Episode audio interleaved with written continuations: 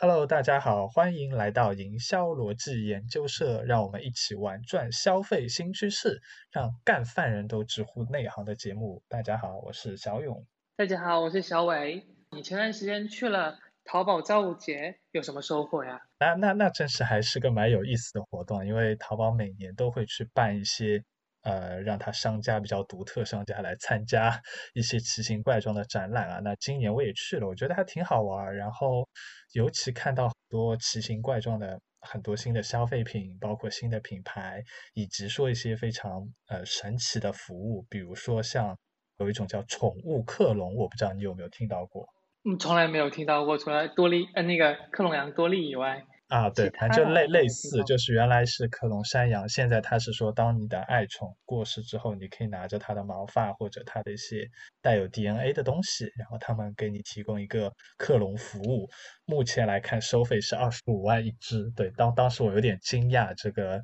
没想到这种宠物克隆已经变得非常的就在你的身边就可以看到啊。所以我当时就在想一句话，就是之前雕爷就是做那个阿芙精油和雕爷牛腩那个那个。老板他有说过一句话，他说所有的消费品都值得重做一遍。所以当我看到了这些表面的一些变化之后，我就不由得想起了这句话，觉得还挺有道理的。的确是啊，然后呃，我最近也看到了那个人口普查的数据，嗯，有两个趋势让我觉得非常的。有意思啊，一个是我们的社会其实已经逐步的进入了中度的老龄化社会，然后再包括就是我们的单身人口也是非常的庞大，未来会有更多关于银发经济以及单身经济的产品以及品牌推出。那从银发经济的角度上面来看的话呢，呃，我们看到很越来越多的一些互联网产品都推出了一些适老化的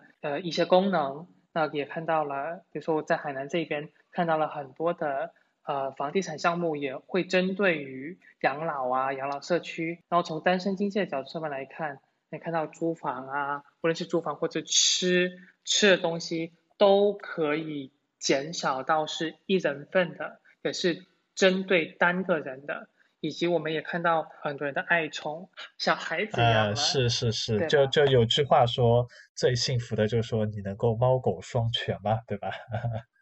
是的，是的。对，包括我也看到很多宠物非常夸张啊，他们都有一些宠物氨基酸的沐浴露啊，类似这种高端产品，连连我作为一个人类都没有用过的东西。是，的确啊，包括说宠物以及人们的一些娱乐活动啊，也越来越丰富了，而且是。越来越多适合一个人干的一些娱乐活动，比如说自己去看脱口秀啊，看一些展览啊，这些产品都有推出来了。是是，就回到这些，我们看到一些蛮有意思的变化的现象背后啊，似乎。好像我们可以总结出一些消费者心理的变化趋势。就之前有有去啊 VCon 一个针对新品牌的这种消费消费品的展会，然后其中有一个嘉宾当时分享一个观点很有意思，我把它做了一些总结和延伸。呃，可能目前来看，消费者的变化主要有几块。从心理的角度来说，呃，我我把它 编了一个绕口令，叫懒肥宅美月，懒肥。宅美月，我在想，我们可以就这几个话题来聊一聊，你觉得怎么样？好呀，好呀，嗯，那先说说懒吧。说到懒就特别兴奋啊，因为我觉得现在跟原来相比，真的是越来越懒了，对吧？大家最明显的就扫地机器人，因为我当年最早时候也是做做某外资品牌扫地机器人这一块的一个业务和一块营销，当时会发现。在当年，扫地机器人因为技术各方面没有非常成熟，那对于老外来说，他们觉得这就是一种家庭的玩具；那对国内的消费者来说，是一个很好的送礼的东西。但因为参差不齐嘛，有时候很多都是扫地智障人，所以说会遇到很多的问题。但最近我有去一些，比如说像 AWE，就是家电行业最有名或者消费电子行业最有名的展会，会看到现在的扫地机器人已经变得非常不一样，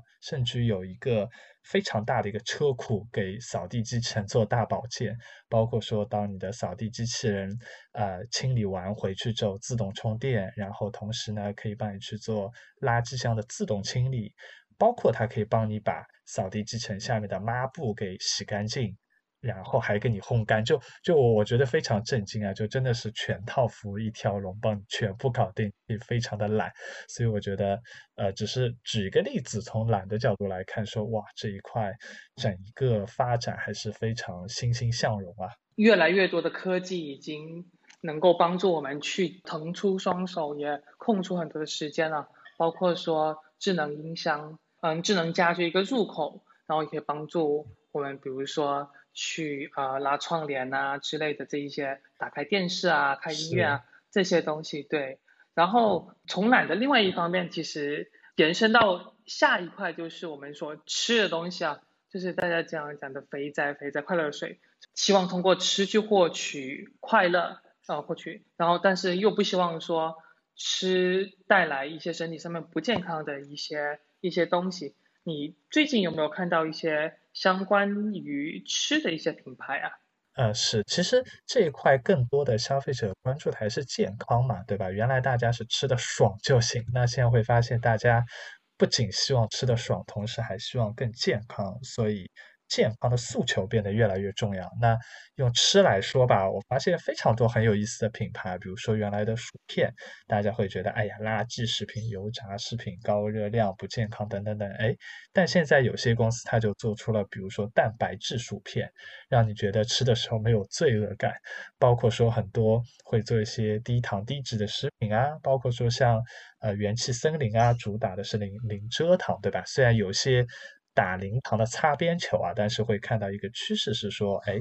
他们希望把这些产品做得更加的健康。对，我不知道说你有没有观察到一些比较好玩的品牌？嗯，是的，一方面就是大家希望能够摄取，比如说低糖啊、低脂的一些产一些产品；另外一方面的话，你会看到很多膳食纤维相关的一些产也会非常的受欢迎，包括说那个燕麦麸皮那个膳食纤维 Holy Moly。以及呃那个王宝宝也是最近非常非常火的品牌嘛，然后从另外一方面我们也看到有一些蛋白质摄入的一些嗯能量棒啊之类，在之前那个 Vcon 的时候我也看到那个 Fit 八这个蛋白质能量棒这一这一类的一些食品都会有推出来，就在这一块是有挺多的一些新的一些品牌，因应大家又希望健康，然后又希望吃就能够满足口。那个口腹之欲推出来的一些产品是说到这，我还想起两个很有意思的品牌，一个是叫小鲜炖。那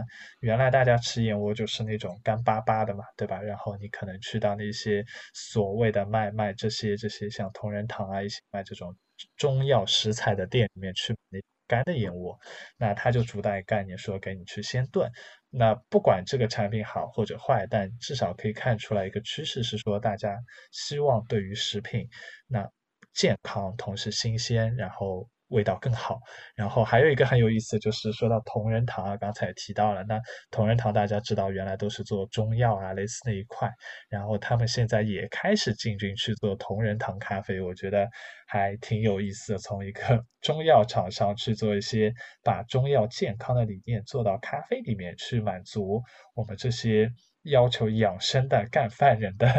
这样的一个心理状态，还是挺有意思的。嗯，是挺有意思的，包括说现在。我们也看到有很多呃新的一些咖啡品牌啊，继瑞幸之后，也不断的进入这个咖啡的这个赛道嘛。那说完吃啊，其实运动也是我们大家会非常注重的。你看到比如说 Keep 的那个 A P P，以前也呃也非常的火，然后包括说一些周边的一些产品啊。然后还有一个就是那个健身镜 Feature，我不知道你有没有听到过呀？啊，是不是那一个？一面八千块钱一面镜子的产品啊，很神奇啊！啊，是的，这块镜子就是这块，呃，价值八千块钱的那个那个一块镜子啊，然后它就通过加了一些高科技的技术在里面，然后包括说你可以去通呃通过一个订阅的一个服务，里面会有很多的课程，你可以在家去做运动，一方面既满足了大家就不需要不需要跑到健身房去的这件事情啊。因为特别是在疫情期间，可能他就没有没有机会去到健身房去做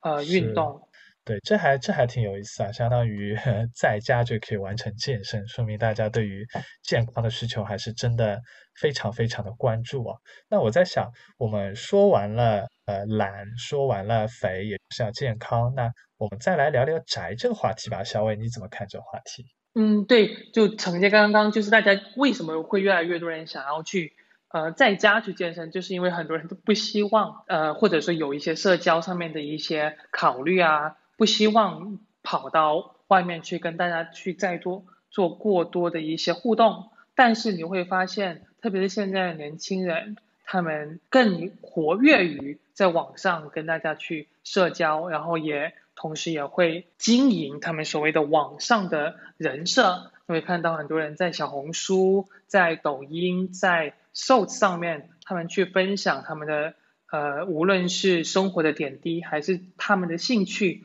都跟他们现实生活当中完全不一样，或者说是有非常大的差别。呃，是说到这个还挺有意思，就是 Soul 也是最近特别火，因为它主打的是兴趣社交电商，包括呃有概念叫 Meta Universe，就是元宇宙，然后是从 Soul 这个概念引申出来，从虚拟社交，然后到兴趣经济到兴趣社群，对我觉得这还是个蛮有意思的话题啊。嗯，是的。然后另外一方面的话呢，我觉得游戏也是呃大家可能宅在家里面的原因啊。就是你看外面，特别是现在夏天这么热，呃，待在家里面，然后吹着空调可以玩玩游戏，在网上互动，就已经成为了大家一个生活的方式。包括说非常火的那个 Switch 那个健身环，也是满足了大家是在家里面宅在家里面这个需求嘛。然后你还有什么其他的补充吗？在宅这一块是说到说到宅，我觉得比较有意思的事儿就是随着人开始宅了，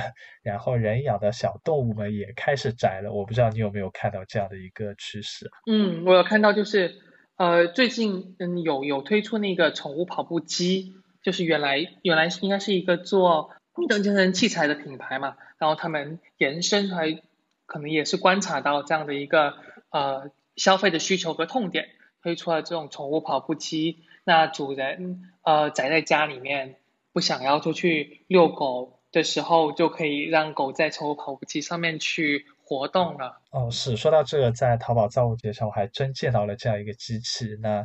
狗也就算了，可以理解。我很好奇怎么把猫给放上去，因为会感觉 猫相对来说比较懒，所以我也挺好奇的。对，然后与此同时，在造物节上看到一个挺有意思的，叫 Cat Book。就我们苹果电脑叫 MacBook 嘛，对吧？那他做了一个专门给猫玩的电脑叫 CatBook，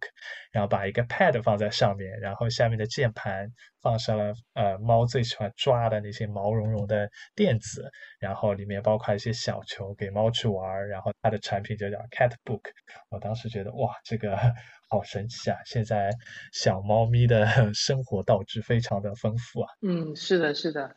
呃说完了宅之后，我觉得从另外一方面，虽然大家宅在家里面，可是你会看到大家还是希望说在家里面去做健身，然后同时大家虽然宅在家里面，还是会在网上去经营那个他们自己的人设嘛，那就牵扯到另外一个呃非常热门的一个话题啊。所谓的颜值经济的趋势，你有什么观察吗？啊，是关于颜值经济，我觉得还挺有意思啊。就首先我们举个例子啊，大家都知道的彩妆行业，对吧？那国产现在特别流行，那也会有很多原因。呃，但其中一个我们看到比较有意思，比如说像花西子或者完美日记，他们做的非常独特。比如说像花西子，对吧？它主打了东方的元素，让你觉得哇，整一个从视觉产品的体验上，感觉都是非常的古典，非常的民族自信啊。那包括说还有一些新的品牌，呃，比如说像一些美瞳的品牌，有一个叫 Moody 的，这两年也是特别的火。那原来国内的一些啊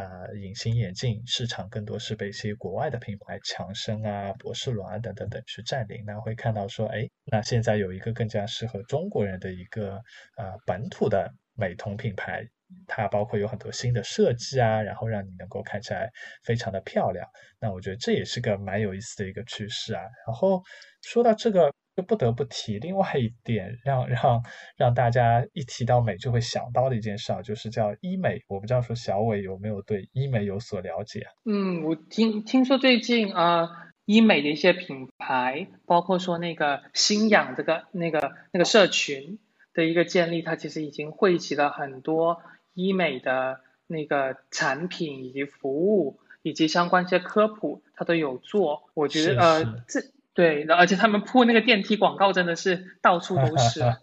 是的，是的，是的，然后。说到这个，要要说两家目前在在在在国内证券市场非常火爆的两家公司，一个叫华西生物，一个叫爱美克。当然了，我们不是让大家去买股票，我们只去分析，去去给大家介绍这样一个蛮有意思的现象。比如说像华西生物，对吧？那它最早主打的就是玻尿酸，把原来国外生产非常高成本的玻尿酸，用非常低成本、非常高效的方式生产出来，然后进行大批量的普及。以至于说，现在你会看到所有各种各样的产品，呃，轻医美的产品，包括说到你的化妆品、到你的护护肤品，甚至于说很独特的产品啊，比如说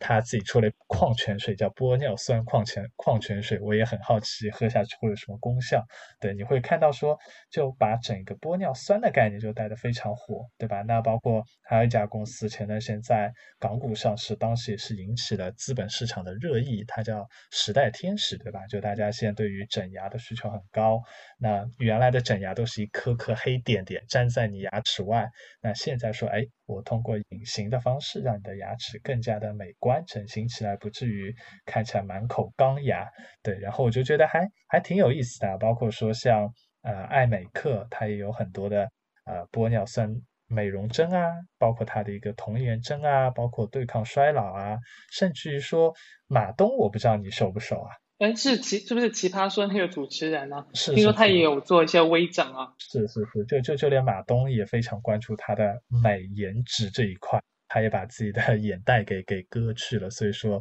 会发现这一块还非常有意思啊。嗯，是的，是的。然后，嗯，从我们刚刚所讲都是从面部这一块的美啊，我觉得另外包括说现在，特别现在的干饭人更加焦虑的就是脱发这件事情啊，大家都。会非常的担心这个发际线后移。是的，是的，是的，这个我感觉我现在也很担心这个问题，包括会发现很多身边朋友、同事都有这个困扰。对，包括这次在造物节也看到很多神奇的产品啊，比如说有一个呃激光防脱发帽，类似于你把一顶帽子戴在头上，然后它会发射激光去刺激你的毛孔，类似这样的原理啊，大家可以去淘宝搜一搜。那包括说我们还看到很多防脱发的洗发水啊，包括呃吃上面有些维生素啊，包括梳子啊，甚至于现在满大街的植发广告，我不知道你有没有看过这些广告？我有，我有，我也被推送了很多，我总怀疑不知道我是点错了什么东西，然后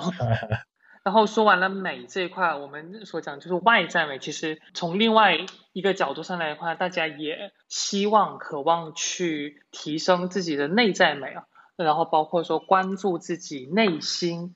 然后就是我们下一个话题，悦呃所谓的悦己自我提升。那呃我们会看到，首先从知识层面，我们会看到有很多的知识付费的一些产品，包括说知识星球啊、得到啊、混沌大学啊这一些产品的出现，啊也使得很多人即便是脱离了学校，离开了学校之后，在工作当中都会。去呃在上面去学习，我觉得这个是呃另外的一个消费的一个新趋势，就是大家呃愿意去满足自己的求知欲，愿意去提升自己，同时也愿意为知识付费了。另外一块的话呢，我有看到就是那个国潮品牌现在不是非常火嘛，就包括说我们前阵子的呃鸿星尔克，他捐了。呃，五千万的那个物资给到河南那边去，呃，中国李宁啊，这些这些国潮这些品牌都成为大家呃竞相购买的一些产品。然后我觉得，呃，国潮也是能够呃提升自己的民族自信嘛。比如还有另外一块，呃，所谓的情趣用品，那包括说很随着呃女性我们社会女性意识的崛起，然后我们会看到有越来越多的。呃，女性也比较大胆的会去使用情女性的情趣用品，然后包，然后最近有一个呃比较有意思品牌，就是那个大人堂，然后他们也请了那个小 S 做那个代言人嘛，然后我觉得也是非常切合，然后小小 S 本身她的整个的性格就是非常的大胆，然后也是非常的鼓励女性呃能够去取悦自己的一个形象，我觉得也是跟现在当代大家所讨论的或者说整个的女性意识呃是非常吻合的一个产品。对一些一些。比如说一些情趣用品，像避孕套上面还用了玻尿酸，我当时看到都震惊了。看来大家对于让自己开心、取悦自己是非常非常的重视了哈。是的，是的。我在想，我们刚刚零零散散也讲了非常多的一些趋势啊，那包括懒、肥、宅、美、悦，对吧？从从我们自己总结的五大领域去看了看我们身边一些新品牌的一些变化，那我们也在想说。为什么会带来这些变化？到底是什么一些本质的原因会促使国内会看到如此多的新品牌，然后如此多的一些新的变化和趋势呢？你是怎么理解这个事儿呢？我的观察，首先经济的发展，然后其实大家的收入增增高了，所以说大家不再呃满足于最基本的、最基础的这样的一个需求。对对对，我当时想起来一点啊，就是。呃，当年美国也有，包括欧洲一些发达国家，日本都会有叫一个概念叫万元美金社会，也就是说，当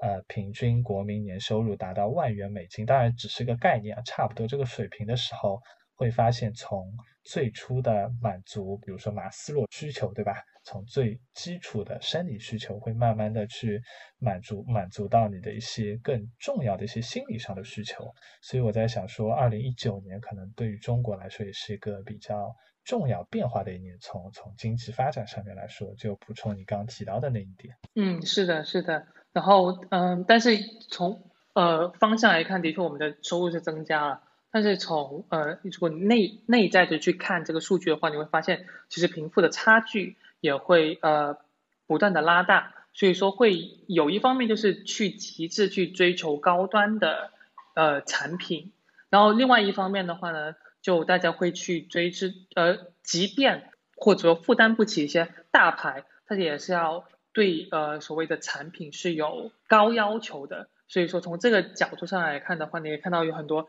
所谓精致穷的产品品牌也会。从中脱颖而出，嗯，是包括我们的一些国潮产品，其实某种意义上也是用更低的价格去平价替换原来的更贵的产品，同时也更有设计感、更有底蕴，看起来更加的打引号的精致穷，对吧？对，是的，是的。呃，是，然后我还想到还有一点也比较重要，就是，呃，中国大家都知道原来是一个制造业大国，是一个代工厂的大国。那其实也会发现我们整个产业链啊，说的比较宏观一点，整个产业链、整个供应链的一个快速的发展，那也是从原来最初的一些简单的代工，我们会发现现我们的制造业已经变得非常的完善，不仅仅说可以帮你简单的制造代工，我们可以有自己的品牌，可以有自己的设。计可以有自己的贴牌，从整个产业链的中上下游全部覆盖。那比如说像前前前段时间特别火的阿里的犀牛工厂，对吧？就是啊非常智能的一个工厂，把原来可能很很难去满足客户不同呃定制化需求的一些服装订单。把它打散，比如说十件、一百件，你就可以起订，就可以去做。那比起原来说，可能我一个款式，呃，一千批次或者一万件同时出库才能满足它最小起订量，有了非常多的变化，显得更加的灵活了。就这块，我觉得还蛮有意思啊。就看到整个供应链的成熟，包括说，呃，一直听朋友在开个玩笑，比如说在深圳，他们说，当然是开玩笑，他们说可能七天时间。你拿一张图纸到深圳，你就有一个完整的手机给生产出来了。当然，这是一种比较开玩笑说法，那也有可能真的七天就可以做出来。所以会发现说，我们的供应链、我们的产业链也变得非常成熟，可以去支撑所有的中小品牌。他们只要做好品牌，有非常强大的供应链在背后做一个保障。嗯，是的，我觉得供应链的确是一个非常重要的呃一块啊。我们记得呃，可能十几二十年前的时候。我们可以看到，其实有很多外资会在华设厂，然后就是他们的研发这种高净值、高附加值的活动，呃，会在他们本国完本国完成，然后会委托我们现在国内的一些工厂去做制造嘛。这制造这一块就会稍微的附加值会稍微的低一些，嗯，但是同时也呃训练出了就我们有这么强大的一个供供应链，然后呢，由于当时呃其实全呃全球的那个消费市场还，主要还是比如说还是在美国啊，比如说还是在欧洲那边，所以说呢，他们又会把营销这一块的那个高附加值这块又去收割了。啊，这是我们就所所谈的所谓的那个产业的微笑曲线嘛。然后，可是反观到现在啊，我们会看到我们一方面我们的研发水平也也提高了，然后由于我们本身呃供应链或者说制造业就非常的强大，再加上呃中国也成为了非常大的一个消费的市场，所以说整个产业的微笑曲线都会转移到呃中国这边去。那从国家的这个层面上面来看的话，是整一条产业的附加值，我们都有收获到。我觉得这个是呃非常大的一个改变。是，就就有点感觉像是制造业的升级换代，对吧？嗯，是的，是的，因为而且包括说整个主要消费也在也在这一块了，也在我们国家了。对，然后我在想，最后的话，我们再聊个 比较轻松的话题吧。就是因为你看，我们节目也是两个男人在这边做，那突然就在想一个问题啊，就是最近也零零星星看到大家在热议的一个话题，就是男性消费市场是否是一个伪命题呢？你怎么看这个事儿？嗯，我觉得男性关于男性消费有巨大或者男性消费市场有巨大潜力，其实在好多年前。就已经有所耳闻，就大家其实一直在讨论这件事情。但是你无论是从我们刚刚所总结的消费的一些趋势啊，或者说是我们自己实际去观察到的一些品牌，貌似还没有一个品牌专门的去针对男性的市场去切出这样的一个品牌，或者主打这样的一个的一个市场。我不知道你是怎么看待这样的一个问题？呃，是因为因为之前也说，从从消费价值来说，呃，男人是比狗还低的嘛，对吧？